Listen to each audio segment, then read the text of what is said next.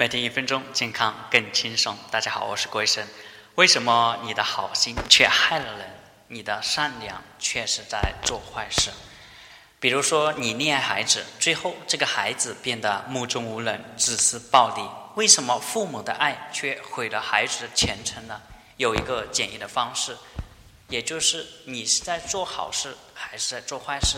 如果你的行为激发了对方的自私、贪念、懒惰，叛逆，不管你的爱是爱他还是在帮他，激发了别人的恶，其实你就是做了一件坏事情。反之，你如果激发了别人的善，也就是让对方知道了感恩、上进、孝顺，那你做的事情就是好事，也是好人。所以说，判断你做了好事还是坏事，你是好人还是坏人，不是你说了算，也不是由发心说了算。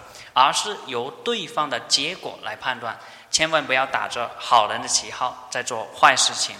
就像有些人去做慈善和公益，结果帮到最后，对方越来越懒，越来越贪，不愿意工作，竟然把乞讨当做是自己的生活方式。那你看似在做公益，实际上是在害人。伪善即大恶，就是这个意思。